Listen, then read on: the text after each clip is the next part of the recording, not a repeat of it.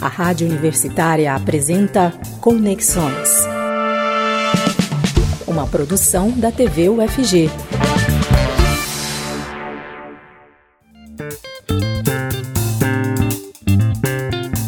Boa tarde. Está começando mais um Conexões. E hoje é segunda-feira, dia 12 de julho de 2021. E o nosso principal tema são os pedidos de impeachment contra o presidente Jair Bolsonaro.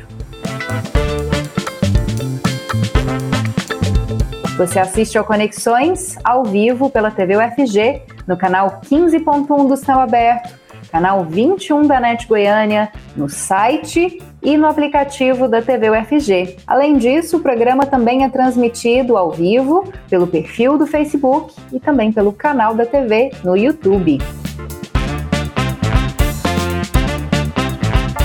E você pode escutar a nossa conversa na Rádio Universitária, nas terças-feiras, às 4 horas da tarde, tanto nos 870M, quanto no site e no aplicativo Minha UFG. Além disso, para quem não pode assistir na segunda-feira, nem escutar na terça, às 4 horas, o programa fica disponível em formato de podcast nos perfis da Rádio Universitária, no Spotify e no Deezer.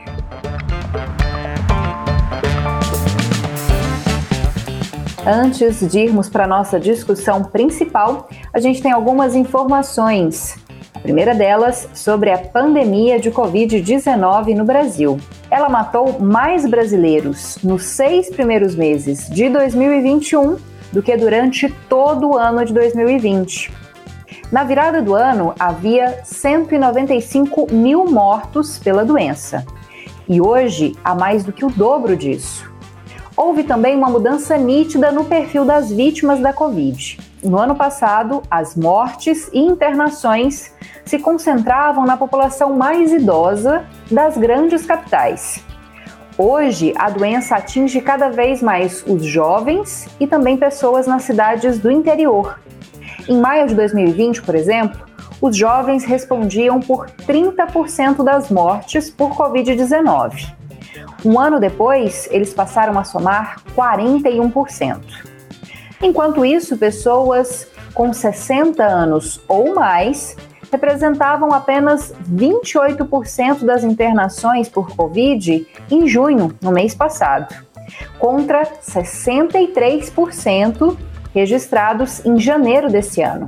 Isso é um efeito do avanço da vacinação entre os idosos. Agora, as capitais têm concentrado metade das mortes. Na verdade, o contrário, elas concentravam metade das mortes há um ano. E agora elas não somam nem um terço do total. Essas informações são da revista Piauí. E a cada dia os criminosos criam novas maneiras de aplicar golpes. O da vez é o uso do Pix, os golpistas simulam um agendamento em uma data futura pelo mecanismo do Pix. Eles tentam convencer a vítima de que a transferência foi feita por engano e pedem para que ela faça a devolução do valor de forma imediata. As pessoas que não têm conhecimento da tecnologia acabam caindo nesse golpe quando elas veem a notificação do banco que chega pelo celular. O objetivo dos golpistas é induzir a vítima a transferir o dinheiro na hora. E para isso, eles argumentam que alguém precisa muito daquele recurso. Caso a vítima devolva o valor desse PIX, que foi agendado e na verdade não foi realizado, o golpista logo cancela a transação e fica com dinheiro. O Procon alerta que se o consumidor for vítima desse tipo de golpe, ele deve procurar uma delegacia para registrar a ocorrência. É recomendado também reunir todas as informações sobre o golpista, seja o print do comprovante do Pix agendado, o número do telefone pelo qual ele entrou em contato e outras informações. A vítima também pode entrar em contato com a instituição financeira, ou seja, com o banco, para tentar buscar outras alternativas de ressarcimento. Vamos saber um pouquinho mais sobre esse novo golpe do Pix agendado, agora com o representante do Procon Goiás.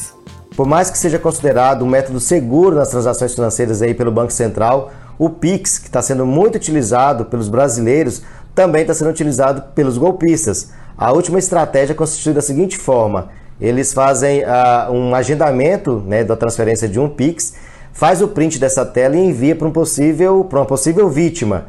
Né? Então é tudo feito às pressas. A alegação é de que foi um engano e pede para que a pessoa faça essa devolução, de que a pessoa que enviou esse Pix é, indevidamente precisa urgentemente desse recurso. Então é tudo feito às pressas. Então a, a orientação do PROCON é muito cuidado, muita cautela, né? Pode sim acontecer esse tipo de golpe, é, da mesma forma que vários outros golpes já aconteceram.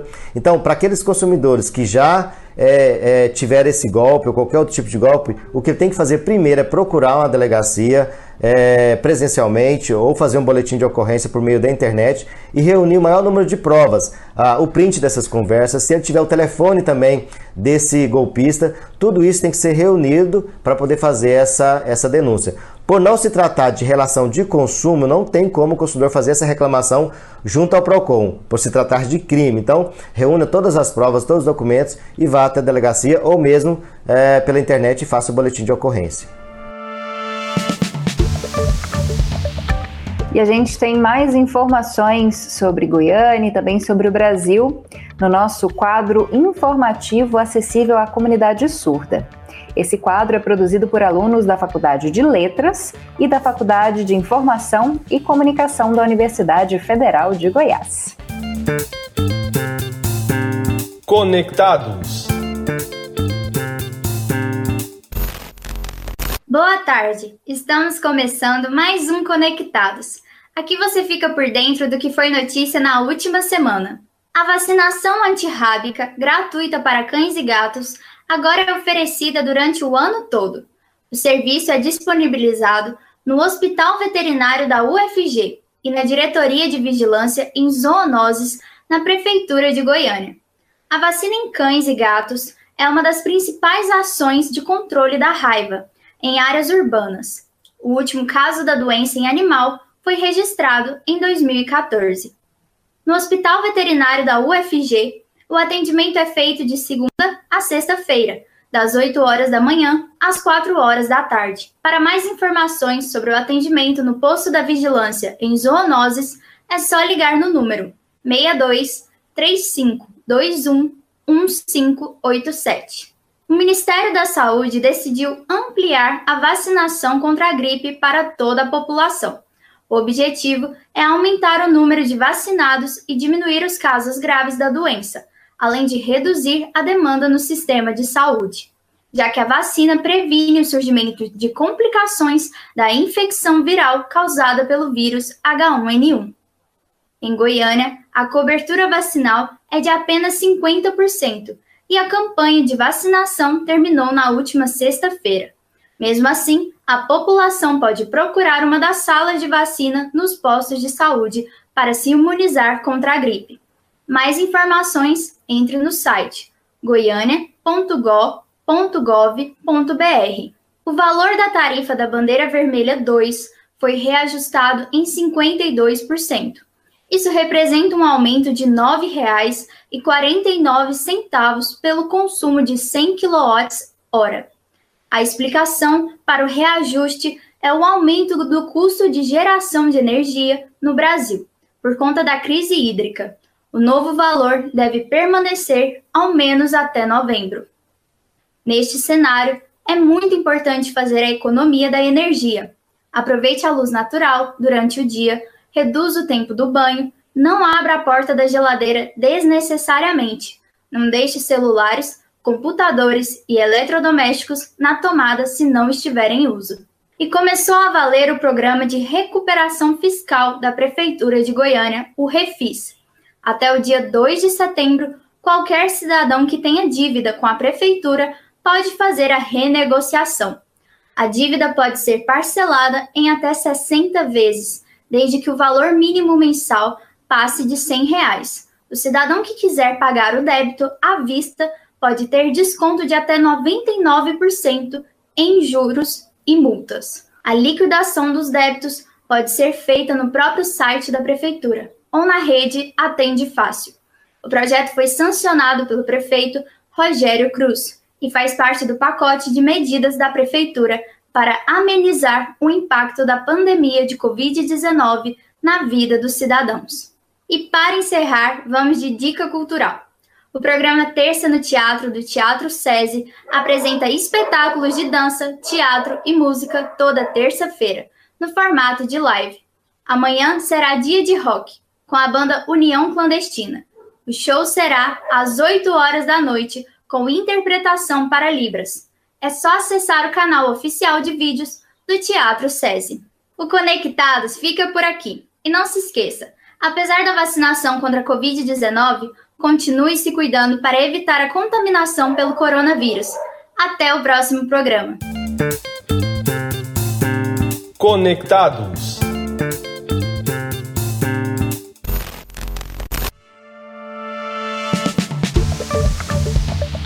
Estão abertas as inscrições para o vestibular agendado do Senac Goiás até o dia 21 desse mês. São oferecidas vagas para os cursos de bacharelado em administração e tecnológico, em gestão comercial, estética e cosmética, design gráfico e análise e desenvolvimento de sistema. Todos são na unidade Vila Nova. Para mais informações, você pode ligar no número 62 3219 5180, 62 3219 5180, ou então mandar uma mensagem pelo e-mail faculdade@go.senac.br. faculdade@go.senac.br. E o SESC Goiás oferece uma ampla programação de férias, de oficinas, na verdade, de férias de música, que são realizadas de forma online durante todo o mês de julho. Uma dessas oficinas é Ritmos e Danças para Crianças, que vai misturar dança, brincadeiras e diversão. Podem participar crianças entre 6 e 10 anos de idade. A oficina ocorre entre os dias 20 e 29 desse mês, às terças e às quintas-feiras, a partir das 3 horas da tarde. Para mais informações, acesse o site sescgo.com.br. sescgo.com.br. Você que está nos assistindo ao vivo nessa segunda-feira, dia 12 de julho de 2021, te peço para participar desse programa com a gente. Você pode mandar as suas dúvidas, suas críticas ou as suas perguntas para os nossos entrevistados. Nós temos vários canais de comunicação principais são nosso perfil no Facebook, o nosso canal no YouTube, onde você acompanha a transmissão do programa e também pode deixar comentários, ou então o aplicativo da TV UFG. Ele é gratuito e pode ser baixado de forma muito rápida aí no seu celular com o modelo Android. Além disso, dá para entrar em contato com a TV pelo WhatsApp no número 62 99181 1406. 62 99181 1406. Em junho desse ano, um grupo formado por representantes de partidos de esquerda e ex-aliados do presidente Jair Bolsonaro elaboraram um pedido de impeachment que lista pelo menos 23 tipos de crimes contra a lei de responsabilidade que teriam sido cometidos por ele. Esse é chamado de super pedido de impeachment. E dentre as práticas criminosas que são apontadas estão proceder de modo incompatível com a dignidade, a honra e o decoro do cargo, provocar animosidade entre as classes armadas e violar qualquer direito ou garantia individual. Nesse super pedido de impeachment, a unificação de outros pedidos que tinham sido feitos anteriormente e que somam cerca de 125 até o presente momento. Esses vários pedidos de impeachment são o tema do Conexões de hoje, dessa segunda-feira, dia 12 de julho de 2021. Lembrando que você assiste a gente ao vivo pela TV UFG, no canal 15.1 do Estado Aberto, no 21 da NET Goiânia, no site da TV e no aplicativo, que você pode baixar gratuitamente para celulares com modelo Android, além do Facebook e do YouTube. Outra forma de acompanhar a nossa conversa é por meio da Rádio Universitária, na terça-feira, às 4 horas da tarde. Nos 870, no site da rádio e no aplicativo Minha UFG. Para quem não pode assistir nem na segunda, nem ouvir na rádio na terça, o programa fica disponível em formato de podcast nos perfis da Rádio Universitária no Deezer e no Spotify e também nas nossas redes sociais. No YouTube você pode conferir o programa sempre que quiser. E agora apresentando os nossos três convidados que vão ajudar a gente a entender um pouco mais sobre esses pedidos de impeachment e sobre o super pedido de impeachment. Vou começar então com a professora Adriana Delbó, que é doutora em filosofia e professora da Faculdade de Filosofia da UFG. Olá, professora, obrigada pela presença. Olá, Camila, boa noite. Boa noite a todas e a todos e a todas que nos escutam. Bom, peço desculpas a vocês por um carro de som que está passando aqui na minha rua, que pode estar atrapalhando o áudio.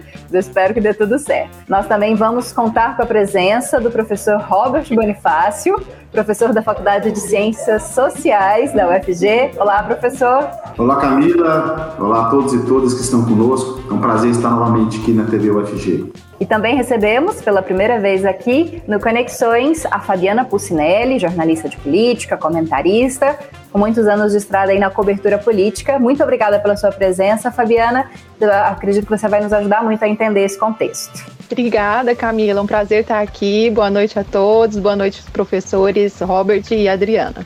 E lembrando que você que está nos assistindo ao vivo nessa segunda-feira, a gente tem um canal aberto para comunicação com você. Então pode mandar seus comentários, suas críticas ou perguntas.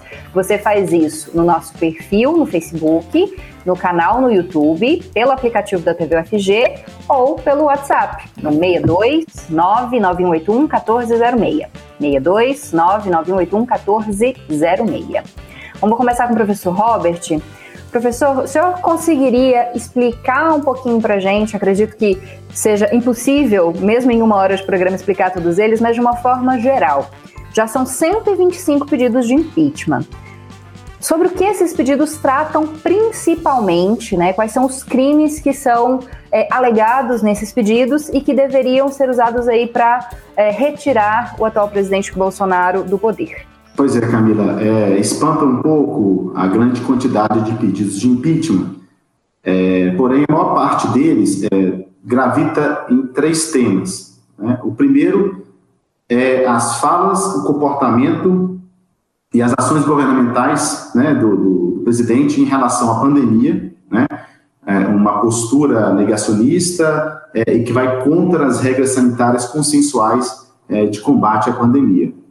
O segundo grande bloco são as manifestações antidemocráticas, é, que deu uma pausa, há pouco tempo deu uma pausa, por N questões que a gente pode debater depois aqui, mas são essas presenças e promoções de manifestações antidemocráticas que é, que é o segundo bloco de questões que, é, cujo, é, que tem mais pedidos de impeachment.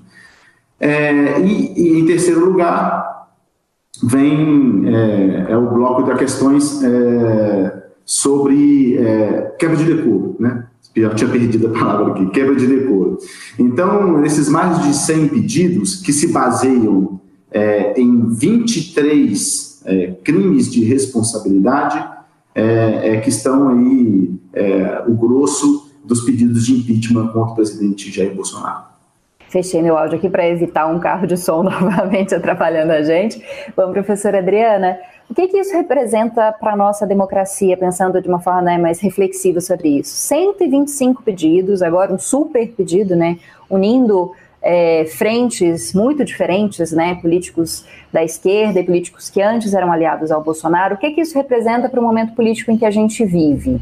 É, é representativo para uma democracia que não é tão antiga, né? O Brasil tem uma democracia bastante recente, é, que estava engatinhando, é, mas que ainda, infelizmente, é compreendida apenas a partir do momento eleitoral, que é o momento em que a população vota e, e decide, então, quem será o presidente né, do país, pelo menos na eleição para presidente essa decisão tomada.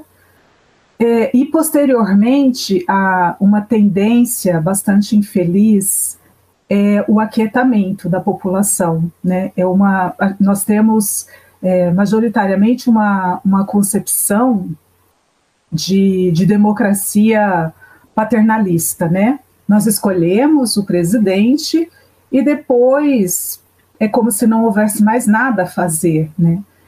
E, e diante de um presidente é, que tem se mostrado é, tão é, opositor à ciência, aos procedimentos básicos de cuidado contra uma pandemia, como o professor Robert já explicou, né? É, é salutar, então, que essa população a que elegeu e a que não elegeu, não importa para a democracia nesse momento é, bancar o voto, né? Porque é um momento depois da eleição tem uma outra tarefa da população que é seguir participando da vida política. E essa participação significa o acompanhamento do que o presidente decide, o que ele faz, no que ele é omisso, o que ele não faz e como que isso está favorecendo ou não a vida política para essa população. Uma vez não, não mais é, está, não, não, não tendo mais favorecimento nenhum para essa população, é papel da população o pedido de impeachment.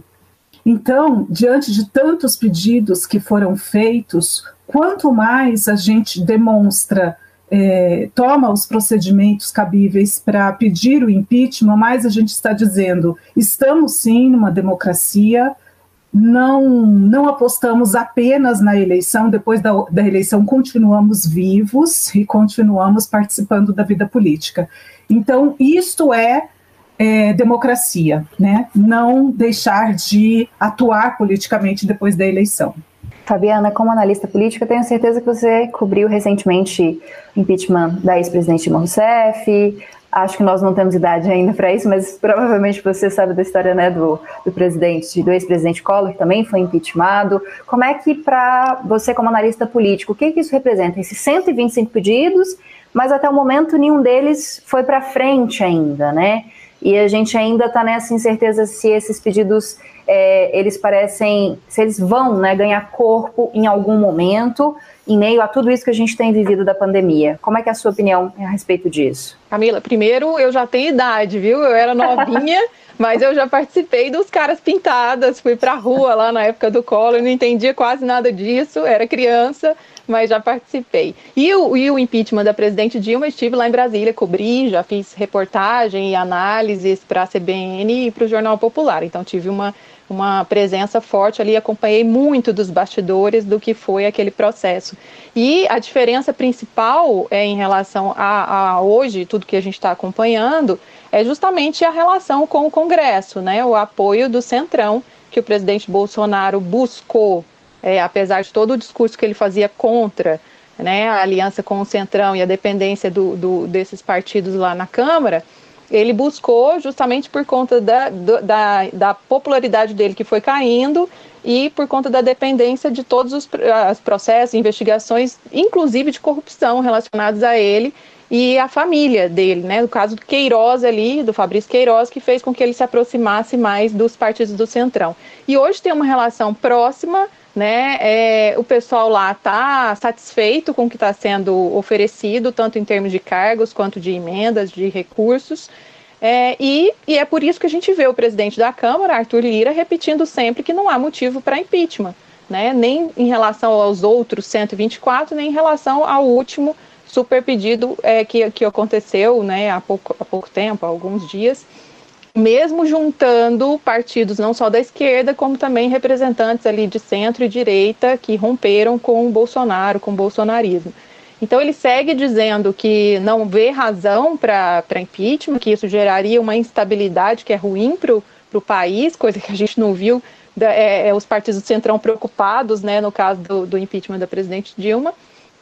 E, e a diferença principal é essa. Eu acho que os grandes fatores ali que justificam um avanço de um pedido de impeachment são a baixa popularidade do presidente, pessoas nas ruas e, e uma diversidade maior de pessoas nas ruas, mais essa, essa relação com o Congresso e, e, e, outros aspectos, né? Eu acho que a situação do presidente vai se agravando, principalmente porque a gente tem problemas em várias áreas do governo, tem problemas na área econômica, né? Que isso afeta todo mundo, isso gera uma, uma, uma impopularidade muito forte mas o que o sustenta ainda é justamente essa questão da relação com o Congresso. E a gente vê por manifestações de senadores e de deputados. Inclusive, eu vi um evento na semana passada, dois senadores goianos criticando a CPI da pandemia no Senado, dizendo que tem vergonha de ser senador pela atuação da, da, da CPI e defendendo o presidente. Então, quando a gente vê esse tipo de discurso, a gente vê que ainda tem muita gente lá dentro do Congresso satisfeita que ainda que acha que não é razão, não há razão para impeachment e está lá é, bem, bem relacionada com o presidente. Acho que é isso que ele tem que buscar sustentar agora para não correr um risco de sofrer o impeachment. Então, vou mudar um pouquinho a roda aqui da conversa e vou continuar fazendo só mais uma pergunta para a Fabiana antes de passar a palavra para os professores. Fabiana, vi algumas análises, é, além disso que você destacou do Central, né, que Bolsonaro tem apoio do Centrão, o Centrão é, tem aí né, a presidência da Câmara que poderia tocar esses, algum desses pedidos e por isso não o faz. Eu vi algumas análises dizendo que poderia haver um, uma pressão uh, dos grupos que querem pensar numa terceira via para as eleições de 2022, né? Grupos que não se sentem satisfeitos com essa disputa principal entre Lula e Bolsonaro, que pelo menos as pesquisas apontam, né, para 22, e que isso talvez fizesse com que eles tentassem uh, mobilizar um impeachment. Como é que você entende isso? Depende mais do Centrão? Pode depender desse grupo? Algo pode mudar até 22? Sim, existe esse entendimento mesmo, de, e tanto é que o PSDB passou a participar das manifestações, né? A gente já teve três manifestações nas ruas e já tem uma próxima marcada para o fim do mês. É, a presença do PSDB e de outros partidos que dizem que são de centro, né, do, do centro democrático que eles têm falado, é, é, a, o raciocínio é esse, que assim, a, for, a única forma de evitar essa polarização e um segundo turno que vai acontecer entre Bolsonaro e Lula é, é tirar o presidente Bolsonaro. Você tira o presidente do páreo e aí você tem uma outra alternativa no segundo turno e isso seria é, é, haveria uma chance maior, né, de tanto chegar ao segundo turno como vencer o ex-presidente Lula. Então há uma análise nesse sentido e cresce né, essa, esse raciocínio aí entre alguns partidos, alguns grupos, de que seria essa saída. Não, porque se, se, se mantiver aí o, o Bolsonaro se sustentando, e finalizando o mandato dele, né, não, não tendo nenhum, nenhum risco de sofrer impeachment, e o presidente Lula, que está se fortalecendo, segundo as pesquisas, né, a gente vai ter o, o segundo turno entre os dois, muito possivelmente no cenário de hoje Lula ganha, é, e não tem uma, uma chance de uma terceira via chegar ao segundo turno e romper essa polarização. Então, alguns têm esse raciocínio, mas ao mesmo tempo também muitos dizem o seguinte: olha, o tempo já está curto, tem essa relação com o Centrão, é difícil furar isso e é melhor esquecer essa, essa história, né? Esse fim de semana, o governador de São Paulo, João Dória, esteve aqui é, em Goiânia para fazer pedidos, articulações para as prévias, né? O PSDB vai fazer prévias em novembro para definir quem é o candidato à presidência. E eu perguntei a ele sobre isso e ele falou meio que no fundo, no fundo, eles são favoráveis ao impeachment, mas ele falou assim: ah, isso depende muito das pessoas nas ruas e do Congresso, então é uma coisa que a gente não vai se envolver. Ou seja, eu acho que tem poucas esperanças de que esse processo vá adiante. Então, assim, acho que a análise que se faz hoje é que seria um bom caminho para esse centro que defende uma quebra da polarização, mas ao mesmo tempo há poucas esperanças de que isso avance. Passar a palavra para o professor Robert, depois para a professora Adriana. Professor Robert, qual a sua avaliação desse cenário? Você concorda com a Fabiana em relação à, à dificuldade de andamento de algum desses 125 processos, até mesmo do processo do, super processo de impeachment. Eu vi que você em alguns momentos é, concordou né, com a cabeça com a análise da Fabiana. Queria a sua opinião, professor. É, Camila, eu concordo sim com a análise da Fabiana. É, e além é, do poder né, das cadeiras é, do Centrão, que em boa medida é apoiador do governo Bolsonaro e tem muitos motivos para ser, né, é, tem o fato também de que até mesmo as forças políticas que são, assim, publicamente são a favor do impeachment, é, eles talvez pensem que não vale muito a pena investir no impeachment. Vejam bem, é, o impeachment da Dilma, ele durou 11 meses, o processo durou 11 meses, começou em dezembro de 2015 e acabou em outubro de 2016. É, então, esse desgaste político do Bolsonaro, ele vive o pior momento da sua, da sua presidência, ele chegou muito tarde. Ele é favorável, é, o Arthur Lira está sendo muito pressionado abrir, é, aceitar um dos pedidos de impeachment, porém ele chega muito tarde. Então, não vale muito a pena. É melhor a avaliação que as forças políticas têm, no meu ponto de vista, é de que é melhor é, é, continuar com esse ataque, com essa posição ao governo, que isso talvez traga mais vantagens do que, é, de fato, é, colocar muito fôlego é, nos pedidos de, de impedimento. Né? É, e essas manifestações de rua contra o governo, que não são tão grandes, porém são as, maior, as maiores existentes no momento. Você tem manifestações pró-governo, que são as motocicletas, é, e, e, você tem as manifestações é, contra o governo. É, não são tão grandes comparadas, por exemplo, com as manifestações a favor do impeachment da Dilma, é, porém são as maiores que tem. Né? É, isso vai botar pressão no presidente, isso vai continuar fazendo sangrar, né? assim como a atuação da CPI que tem sido, no meu ponto de vista, muito bem sucedida em esclarecer, mesmo que de maneira superficial, alguns pontos de atuação do presidente Bolsonaro e dos seus ministros e, e a elite política do governo. E eu suponho que tem muito material a ser explorado durante meses e meses e há um interesse de que essa CPI se arraste o máximo possível, porque ela está surtindo efeito. Professora Adriana, vou passar a palavra para você para finalizar um pouco essa parte, né? A gente tem muita coisa para discutir, acho que não vai ficar só em pedido de impeachment, né? Com certeza a gente vai falar da popularidade do presidente, também do andamento da CPI, mas, professora Adriana, é, a senhora citou na primeira resposta uh, a importância da participação popular e os pedidos de impeachment como uma forma de cobrar, né? Pelos, uh, pelas promessas e pela realização de projetos, né? Pelo governo federal.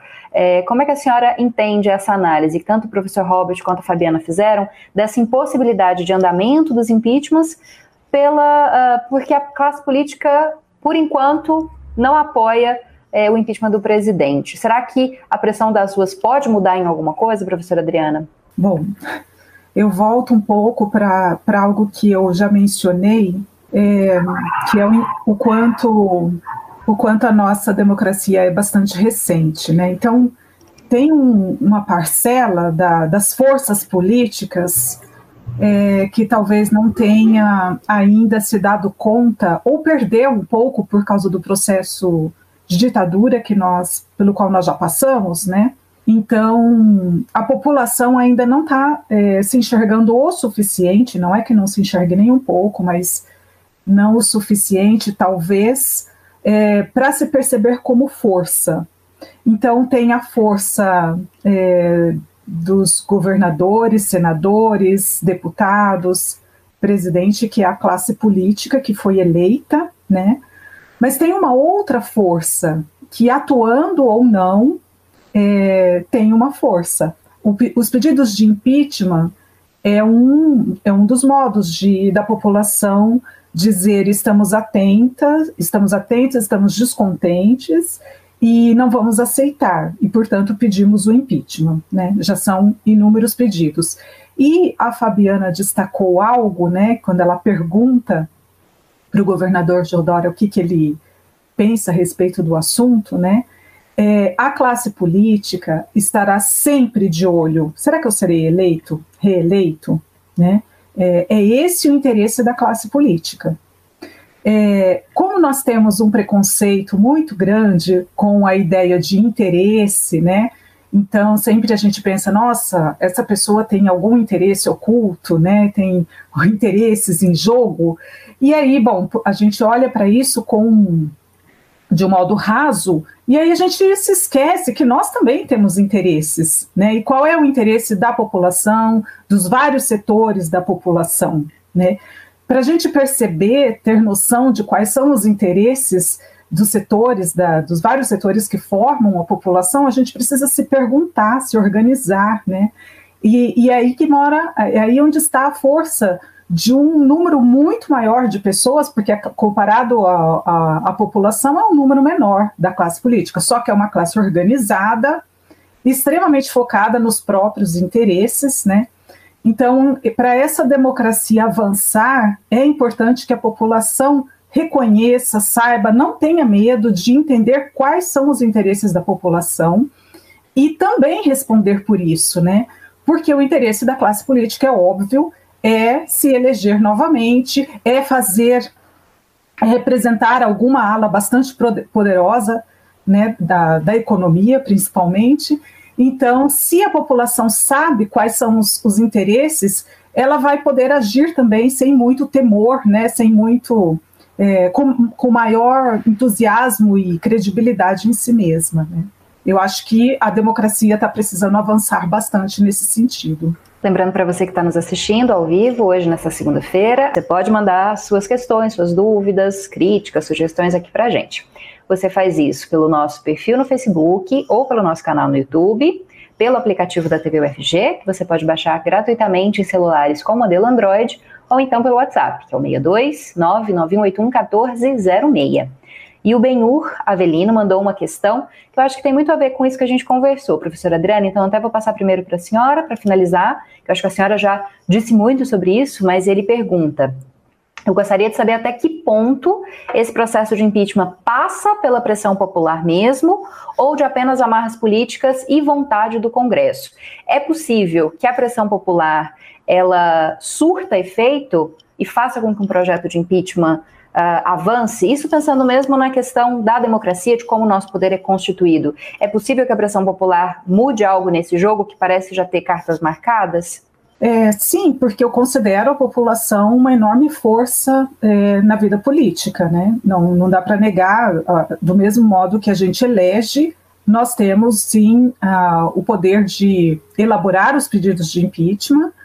É claro, isso vai depender da, de outros setores né, da política, que é a Câmara, o Senado, é, mas como eles sempre olham, essa classe política sempre olha para as outras esferas com esse olhar de é, quem, quem, são os eleitores, quais serão, é, qual, qual, será o número de votos. Então é nisso que é, a população na rua responde, né?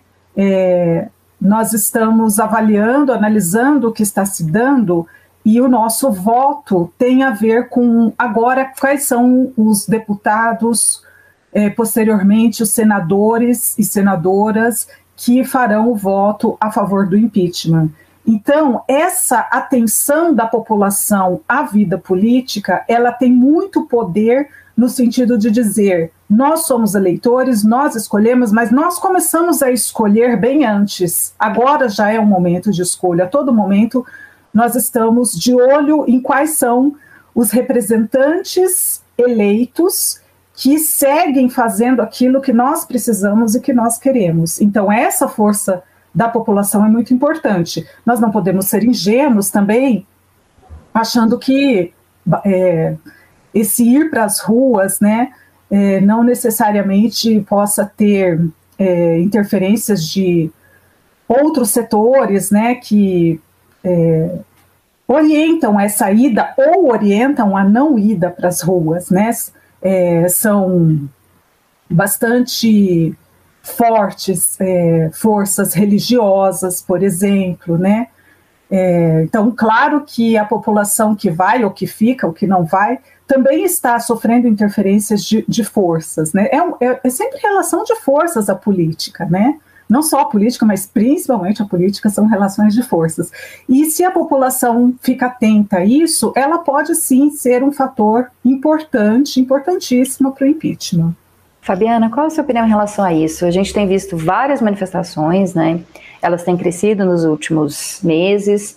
Amanhã, se não me engano, tem marcado mais uma manifestação em alguns locais do país. A gente teve uma grande, uma, acredito que foi a maior em algum, algumas localidades, né, no dia 3 de julho. Como é que você entende a pressão das ruas em relação a esse pedido de impeachment? Uma coisa que no impeachment da Dilma se dizia muito era que as ruas estavam pedindo, né? Havia manifestações quase todas as semanas pedindo o impeachment da ex-presidente. Agora, será que essa mesma pressão pode também alterar esse jogo político? Eu acho que existe a influência, Camila. Como a professora Adriana falou, é, os atores políticos são movidos ali pelos interesses deles. Então, é, é, eu acho que eles vão medindo né, até que ponto compensa aqui eu ficar com o presidente, ganhar meus carguinhos, minhas emendas né, no orçamento, até que ponto eu estou indo longe demais, isso vai me prejudicar também no meu projeto político, meu projeto de eleição e de reeleição e tudo. Então, é, tem essas compensações e eu acho que influencia, mas tem que haver, como eu disse, uma diversidade nas ruas.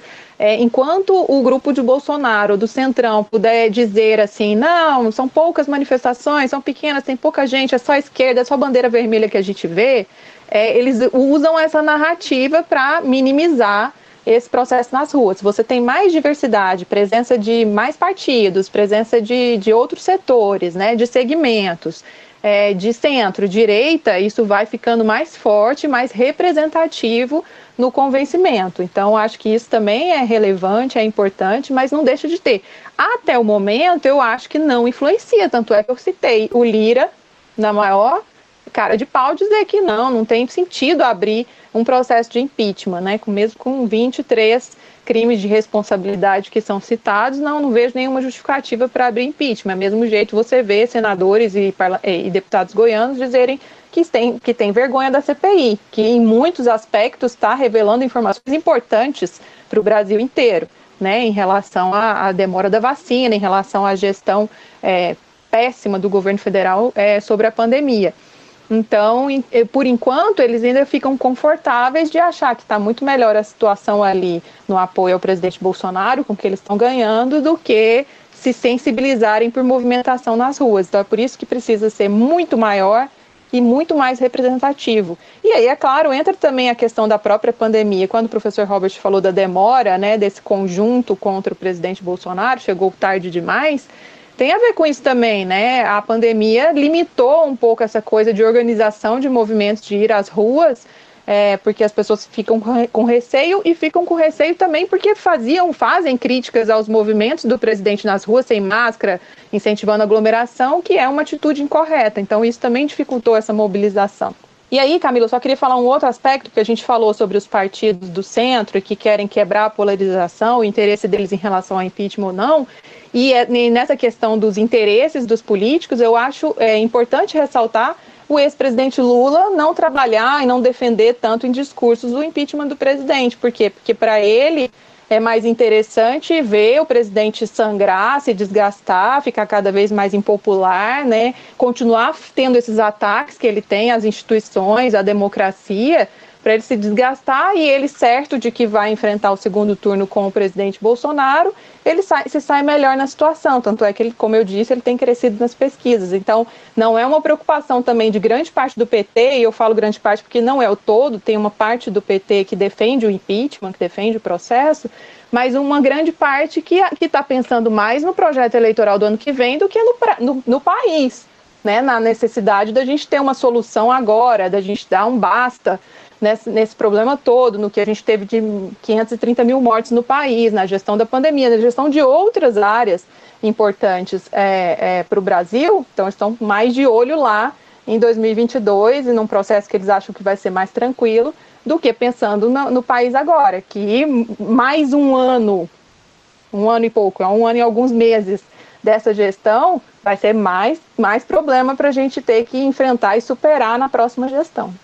Professor Robert, vou passar a palavra para o senhor, mas antes até queria que, é, se fosse possível, assim que também fizer a sua análise né, dessa conjuntura da importância das manifestações, né, da pressão popular em relação à possibilidade de impeachment, queria que o senhor também falasse o que, que regula o impeachment, né, ou o impedimento, se a gente for fazer a tradução da palavra, o que, que regula é, esse processo no Brasil, que acho que às vezes a gente está vendo muita coisa acontecer ao mesmo tempo, né?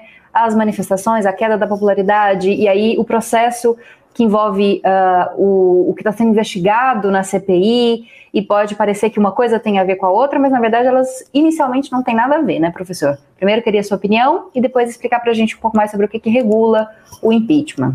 Bem, interessante esse ponto, porque uma, a lei que regula o impedimento, o impeachment no Brasil, é uma lei de 1950, Lei 1709 é, e nessa lei há aproximadamente 60 hipóteses de crime de responsabilidade. Então, é, ao fim e ao cabo, é, qualquer presidente é, pode se ter, pode se ter, a, a, a, pode se considerar que qualquer presidente comete crime de responsabilidade, porque são várias as possibilidades e você pode fazer uma leitura qualificada de qualquer uma dessas possibilidades. Então, a existência dessa lei, da maneira que ela é, é um, no meu ponto de vista, é um problema aqui para a estabilidade do sistema de governo, porque ela acaba, no limite, é, trazendo ares de parlamentarismo ao presidencialismo.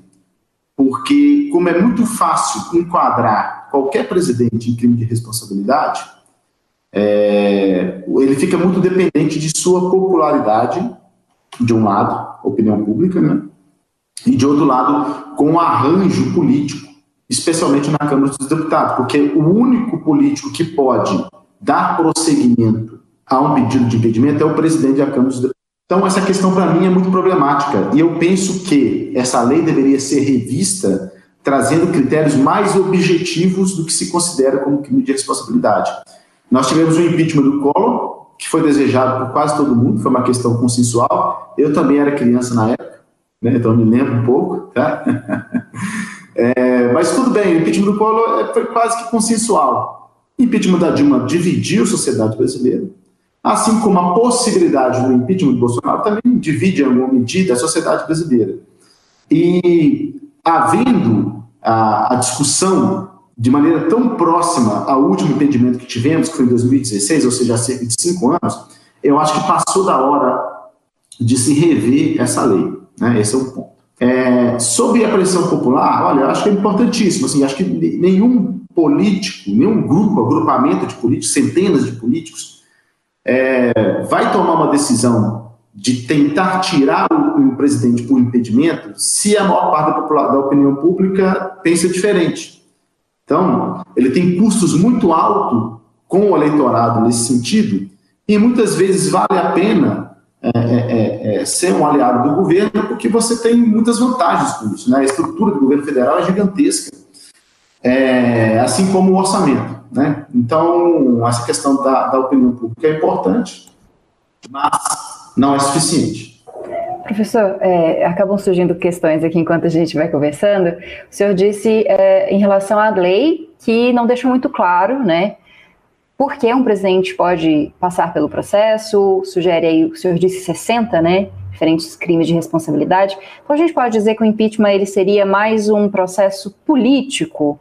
Uh, o, o presidente ele vai passar por esse uh, processo de impedimento, caso ele tenha dificuldades aí de fazer os acordos com a maior parte do, do Congresso, eh, ele tenha dificuldades em relação à aceitação da população, né, tenha baixa popularidade. A gente poderia dizer que o impeachment é mais político do que realmente uh, está avaliando um crime de responsabilidade? Eu acho que sim. Eu acho que no limite é um, é um processo político. É óbvio que o andamento do processo se dá com base legal né? É, e muitas vezes chega-se, assim, a, a, de alguns juristas, eu não sou jurista, então não vou entrar muito na seara, mas o que eu leio e vejo é que há, há muitas controvérsias, controvérsias em relação, por exemplo, ao que foi o processo do presidente Dilma, desde o que se considera crime de responsabilidade é, até é, é o juízo de admissibilidade, é, que, que, acho que o Senado teve esse juízo, e não cabe ao Senado ter esse tipo de juízo,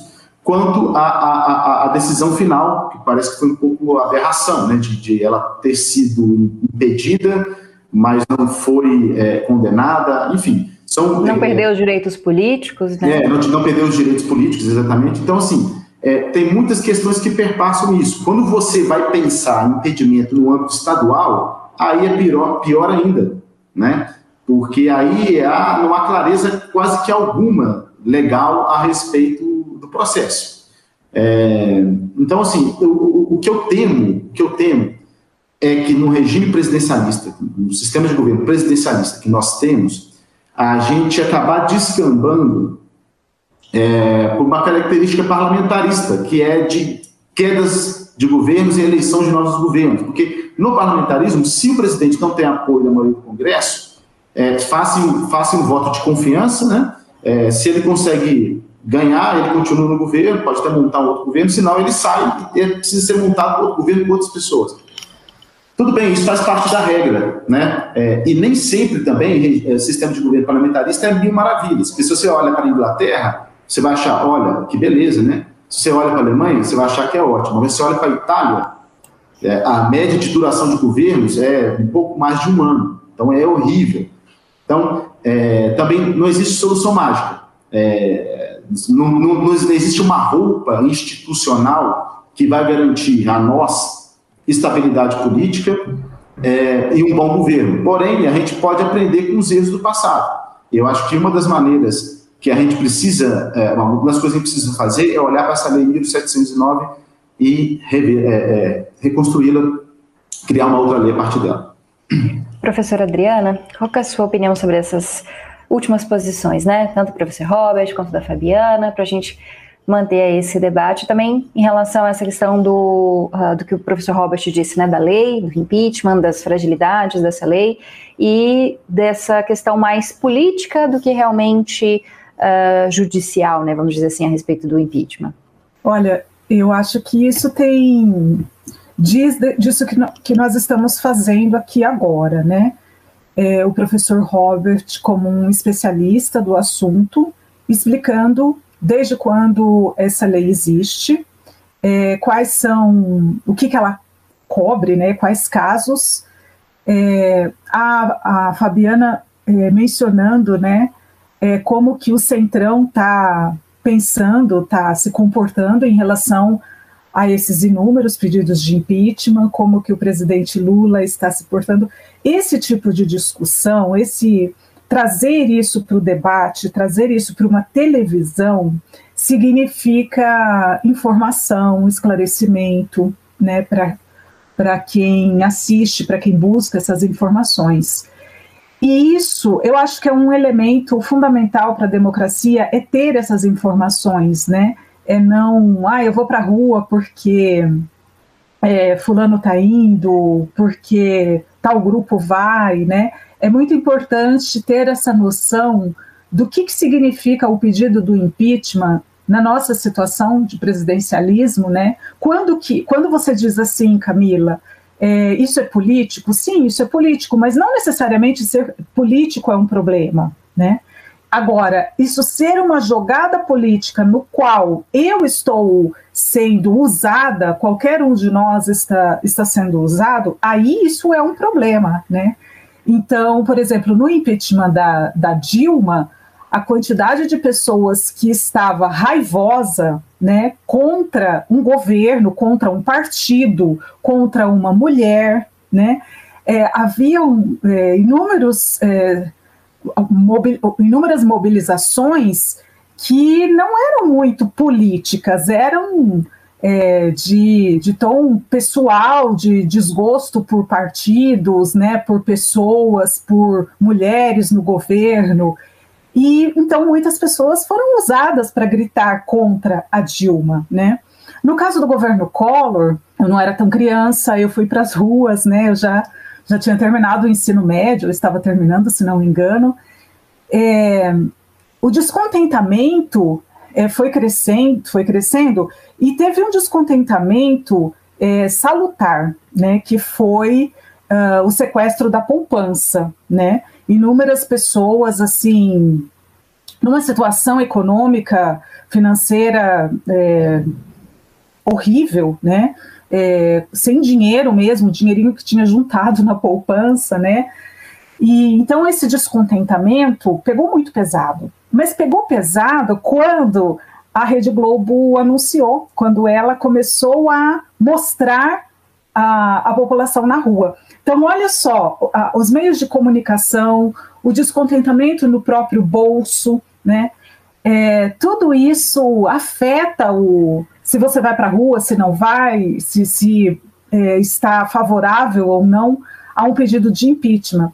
Então, a jogada política que acontece, eu acho que em relação a isso, todo mundo precisa ficar muito atento, né? Ler bastante, buscar informações, é, buscar informações nas, na, nos meios de comunicação que se posicionam, não necessariamente sou contra ou sou a favor, mas que se posicionam no sentido de trazer informações como, como essa que a, TV, a TVUFG está fazendo agora. Né? Então, é possível sim ficar atento, mas para perceber a jogada política, porque que é político, é mesmo, mas não há problema em ser político. A política ela é uma instância da nossa vida, a gente gosta, não gosta, sendo contra ou a favor, é inevitável. A política é uma instância da nossa vida e o que nós precisamos tomar muito cuidado é a jogada política no qual nós muitas vezes podemos ser inseridos sem saber qual qual é a jogada, né? Se nós queremos entrar ou se nós queremos sair dessa jogada. Obrigada pela correção, professora. A gente usa as palavras às vezes sem, sem perceber que a gente está dando um tom pejorativo a elas, né? A gente está conversando aqui com a professora Adriana Delpó, da Faculdade de Filosofia da UFG, com o professor Robert Bonifácio, da Faculdade de Ciências Sociais da UFG, e com a Fabiana Pucinelli, que é jornalista e cobre a área política, comentarista política também. Fabiana, vou passar a palavra para você, para fazer os comentários aí, né, desse debate que a gente está fazendo nesse momento, e vou acrescentar uma pergunta a você que me surgiu agora com a fala da professora Adriana. É, a professora Adriana lembrou o caso do Collor, né, em que a imprensa uh, divulgava as manifestações e isso fazia o descontentamento ganhar mais corpo, né, as pessoas saírem às ruas. Mas hoje, aí quase 30 anos depois, né, se não 30 anos depois, não sei se já completou 30 anos, é, a gente tem uma gama de veículos de comunicação que é muito mais diversa e a gente tem esse processo de desinformação a partir das redes sociais e da internet, né? E que o presidente Jair Bolsonaro e a sua família usam de forma muito concreta e usaram nas eleições também. Como é que isso tudo mexe aí esse caldeirão? Quais podem ser as diferenças do que está acontecendo agora para aquele paralelo que a gente tinha em 92, né, no, no impeachment do presidente Collor? Nossa, é bem mais complicado, viu, Camila? Porque a imprensa também é virou um alvo muito forte no meio dessa polarização. Né? Eu me lembro de, de na cobertura do impeachment no Congresso e, e antes também de manifestações, é, de ouvir ali na entrada do Congresso, ali ficavam cercadinhos e até na, é, na, no momento do impeachment mesmo separaram as manifestações, né, pró-Dilma e contra Dilma. Mas eu me lembro de passar e ouvir gritos assim quem precisa de imprensa? Quem precisa de jornal? A gente tem o WhatsApp. Viva, viva o WhatsApp, viva o Facebook, fora jornalistas e tal. Então é um ataque muito intenso e é uma dificuldade muito grande de você lidar com o volume de desinformação, de fake news e tudo. E você parece que você está sempre enxugando gelo, tentando esclarecer as coisas a gente também comete, cometeu uma série de erros, né, imprensa, na cobertura, nas, nas coberturas, né, mais polêmicas políticas do, do país. Mas, enfim, é, é uma dificuldade gigantesca, porque você também está sendo colocado à prova, você também é alvo de ataques, você está lá se esforçando para esclarecer as coisas e enfrenta uma dificuldade muito grande. Então, eu acho que é uma diferença grande, mas de outra forma, de outro lado também é importante haver uma diversidade, é importante que haja um, um, debate, é importante, por exemplo, eu acho que na campanha de 2018, talvez na de 2014, mas de 2018, a gente tinha um processo de aceitação de informação falsa muito maior do que a gente vai ter o ano que vem porque a gente fortaleceu essa discussão na sociedade, é, as pessoas ficaram mais atentas, elas não caem tanto na, na, conversa de WhatsApp como antes. Claro que tem ainda um grupo e tem militância digital e tem gente pagando caro por isso, tem profissionalismo por trás disso, mas eu acho que a discussão já é mais ampla, o nível de conscientização das pessoas é um pouco maior. Até ouvi outro dia um cientista político falando: você está iludida, falando assim, não vai funcionar, vai continuar havendo uma influência grande em relação a isso, mas eu já vejo diferente, eu vejo assim. Por, pelo dia a dia, por grupos de amigos e de famílias perguntando, mandando alguma coisa e fala: Você checa isso para mim? Você sabe se isso é verdade? Sabe a fonte disso aqui? Isso aqui é, é, é, é verdade mesmo? Então, acho que tem uma atenção maior em relação a isso. Agora, eu só queria comentar o que o professor Robert falou, que tem que mudar a lei, e eu acho que é tão muito mais político, e nesse sentido de jogada política mesmo, do que qualquer aspecto jurídico, que eu acho que ainda que se mude a lei e reduza de 60 crimes de responsabilidade para 3, ou para 10, ou para 5, eles vão dar um jeitinho de encaixar porque a gente vê o caso de pedaladas fiscais né, contra a ex-presidente Dilma, a gente viu vários estados, governadores que cometiam o mesmo tipo de coisa, alguns muito mais graves, e nunca sofreram nada, nem nenhum, nenhum tipo de processo. Então eu acho que a intenção ali de, às vezes, derrubar um presidente, de, de emplacar um processo de impeachment é tão muito voltada para a jogada política que eles poderiam dar um jeitinho de encaixar em qualquer termo que fosse, entendeu? Eu acho difícil isso. Agora, tem uma preocupação também grande. É, eu sempre, sempre falei que é muito melhor, assim, o cara foi eleito, deixa ele ficar lá os quatro anos, vamos ser vigilantes, vamos cobrar, né? Cobrar os compromissos, cobrar quando houver desvios, manter um controle social forte, mas deixa ele terminar os quatro anos de mandato. Eu sempre falei isso. E achando que isso era um fortalecimento à democracia. E aí a gente passou por todos esses processos. Eu acho que, em termos de gestão, há uma instabilidade muito grande, né? uma instabilidade administrativa com trocas de governo. Mas a gente não tem necessariamente risco à democracia, eu acho, quando existe é, impeachment. Né? E aí, é claro, a gente tem que discutir, é, né, e até essa questão de tempo também. Eu acho que eu, eu não acredito hoje que tem, existe uma possibilidade de acontecer impeachment, mas eu acho que vai juntar tudo isso, o argumento de pouco. A gente está um ano do início das convenções partidárias, do início do processo eleitoral, né? Então, acho que isso vai servir de justificativa, eu não acredito, mas é, tem que haver uma discussão mais ampla, sim, em relação a isso. Então, Fabiana, até é, seria a última questão aqui, já que a gente está alguns minutinhos do fim, era exatamente isso.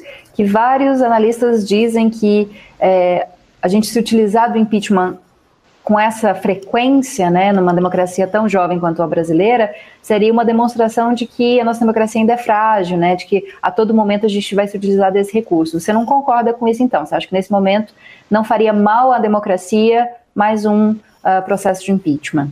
Não, eu acho que o exemplo mostrou que não, que não a gente tem ataques a, a, a instituições e a democracia hoje em outros aspectos. Não necessariamente por conta do processo do impeachment, mas eu, eu sigo achando que o melhor é a gente aguentar os quatro anos né, trabalhar para a próxima eleição e ter um controle social. Isso não significa não ter uma participação ativa da população acompanhando o que está acontecendo, cobrando por outros tipos de resposta, cobrando quando houver desvios, né, ter uma presença forte de controle. Mas eu, eu, eu continuo achando que é ruim pela questão administrativa também esse troca-troca de presidente, sabe? Mas não necessariamente por ser um risco à democracia. Okay. Professor Robert, qual é a sua opinião em relação a isso? Ah, se a gente começasse um processo de impeachment agora, né, menos de cinco anos uh, depois do processo com a ex-presidente Dilma, há muitos analistas que dizem que isso é um enfraquecimento né, da nossa democracia, ficar utilizando sempre do impeachment como uma forma de é, alterar né, o que foi uh, escolhido na urna. Olha, esse é aquele eterno dilema do ideal por real, né? Assim, porque em termos ideais, um presidente que é, cuja mais de 150, quase mais de 150 né, pedidos de impeachment, que tem desses pedidos 23 hipóteses de crime de responsabilidade, o presidente está quase gabaritando né, as possibilidades de crime de responsabilidade. Isso é muito grave. É, assim, isso é muito grave, sim. É, por outro lado, é, será que é possível que ocorra impeachment e, na possibilidade de ser aceito alguns pedidos, será que isso é o mais interessante né, para o cenário político atual? Aí eu tenho minhas dúvidas. Porque, em termos de cultura política, eu estudo isso há mais de décadas. É, nós aqui brasileiros, em, em, comparação com os americanos mesmo, né, a gente teve é, uma terceira onda, a gente se transformou em democrático na terceira onda de democratização que começa no finalzinho da década de 70, passa pelos anos 80 e vai até o começo de 90. Então, nós somos uma democracia jovem e nunca tivemos, nunca, em todas as medidas de pesquisa de opinião, nunca, estive, nunca che che chegamos num cenário em que a grande parte da população brasileira dissesse que concorda que a democracia tem problemas, mas é o melhor regime político possível. Nunca tivemos. Nós, pelo contrário, sempre estivemos na lanterninha, né, alternando nas últimas posições, sobre uma posição ambivalente. Olha, que é o seguinte: tanto faz democracia, tanto faz ditadura. Então, o apreço à democracia entre nós brasileiros, ele não é o maior apreço da América Latina. Se você for comparar com as democracias mais estáveis, mais longevas, aí está muito distante. Então, tem uma questão de cultura política, tem uma questão de conjuntura política.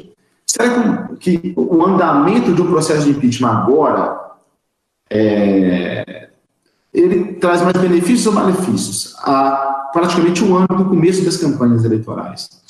É, um presidente que nós temos, que ele é um radical de direita, sempre foi, ao longo de toda a sua vida política, é, então não é nenhuma novidade o comportamento que ele tem, é, como que ele poderia se utilizar caso o processo de impeachment fosse aberto e começasse a caminhar? É, eu acho que até traria é, um foco para uma teorias de conspiração, para uma questão mais política, é, que pode ser nociva ao debate público, do que, por exemplo, a, a, continuidade dos trabalhos da CPI, que obviamente tem um grande caráter político, afinal de contas, quem, quem carrega a CPI são senadores, são representantes políticos, mas, por outro lado, é, o debate na CPI da pandemia né, é sobre gestão, sobre como o governo federal agiu corretamente ou incorretamente nos rumos do país durante a pandemia. Então, eu penso que, no ideal, o, o impeachment é interessante, no real, ele não é interessante. Então, com uma análise de realpolitik, eu acho que ele não vai para frente e eu, como cidadão, é, não desejo que vá para frente agora. Bom, a gente teve um, alguns comentários aqui da Júlia Morena a respeito da questão da lei do impeachment. Vou tentar resumi-los aqui. Ela fez três comentários. Ela diz que é, não há tanta taxatividade né, como na legislação penal que uma maior determinação, né, o princípio da taxatividade, que é contrário à da legalidade, na definição dos crimes de responsabilidade, poderia conferir maior segurança jurídica, mesmo que seja um processo mais político que jurídico. Professor Robert, dá para a gente explicar isso bem rapidinho? O que, que ela fala de taxatividade? Eu que não entendo direito, acho que nossos espectadores também não entendem muito, provavelmente não entenderam o comentário da Júlia. Olha, eu também não sou jurista. A Fabiana aqui é o que está mais próxima, né? Que é estudante de direito, né? Além de jornalista. É, mas eu acho que o que a Júlia está dizendo, acho que tem que trazer a Júlia aqui para o programa para ela explicar para nós, né? Mas eu acho que o que ela está dizendo é que a leitura dela é que faz sentido, sim, é, ter mais objetividade nessa lei, né? Que eu tava, não sei, é isso, Fabiana? Não sei. Acho que é isso mesmo que ela está falando, né? Para você não, por exemplo, você não vai sofrer necessariamente um, um, processo ali dentro de alguma área, né? Área criminal, tudo, mas é mais claro, né? Como é, as pedaladas não foram, né? Pedaladas fiscais para os estados, ok para outros governos anteriores, ok. Para outros governos que vieram depois, ok. Mas naquele caso específico não podia. Então, acho que é maior clareza que ela quer dizer aí em relação a isso. E, é, e não existe justamente porque o interesse é muito mais político do que, do que jurídico mesmo. Ser mais taxativo, né, acho que a gente pode dizer assim. Professora Adriana, para encerrar com a senhora, só a respeito dessa questão da força ou fraqueza, né, ou fragilidade da nossa democracia e os processos de impeachment. Vou pedir para a senhora ser um pouquinho mais objetiva, porque infelizmente a gente está chegando no finalzinho do programa.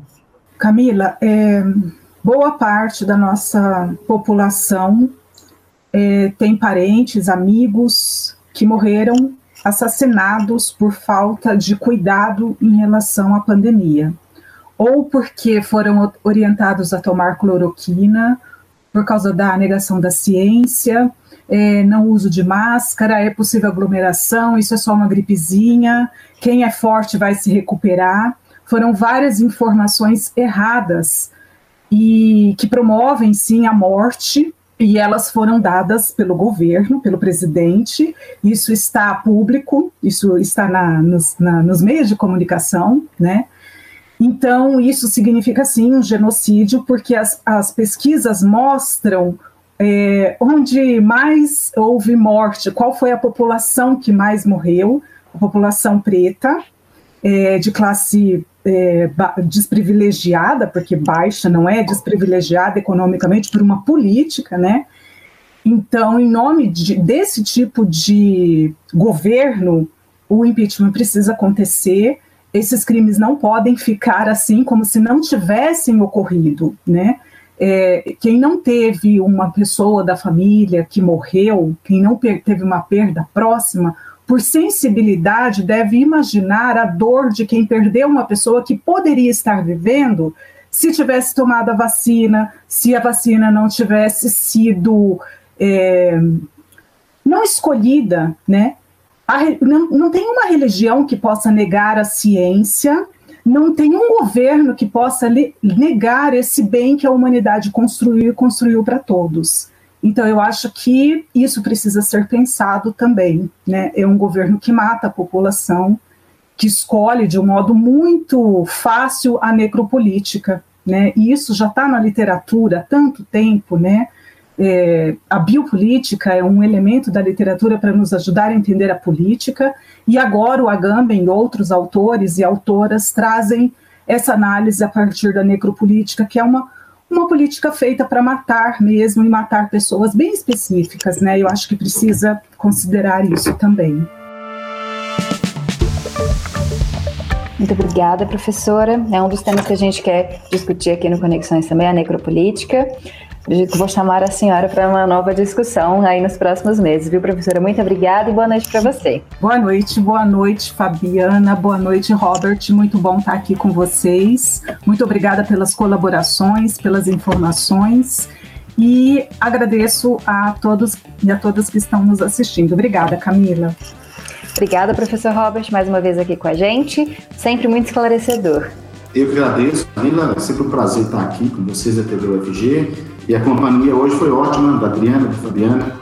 É, obrigado e até a próxima. Muito obrigada, Fabiane. Seja bem-vinda ao Conexões. Eu espero que a gente possa discutir outros temas com você, porque é sempre bom ter um jornalista para me ajudar aqui a tentar traduzir um pouco essas informações. Muito obrigada, Fabiana. Eu que agradeço, Camila. Pode me chamar sempre. Eu adoro a TV UFG. O UFG é minha casa, né? Me formei em jornalismo, agora estou estudando direito. Então, um prazer enorme estar aqui. Pode me convidar sempre que eu estarei aqui. Obrigada, Adriana, Robert. Um prazer conversar com vocês. Eu agradeço a você que nos acompanhou até agora. Lembrando sempre que a pandemia ainda está aí, então tome os cuidados necessários, usa máscara, evitar aglomeração, quando possível, claro, Tomar a vacina sem escolher, viu, gente? Vocês vão ver na semana que vem uma discussão exatamente sobre isso, a vacinação contra a Covid-19 no Brasil. E a gente destaca, deixa muito claro os professores que estão, os pesquisadores que estão com a gente e a Flúvia Amorim sobre a importância de se vacinar e de não escolher a vacina. Então, espero na próxima segunda-feira para falar sobre esse assunto. Até lá!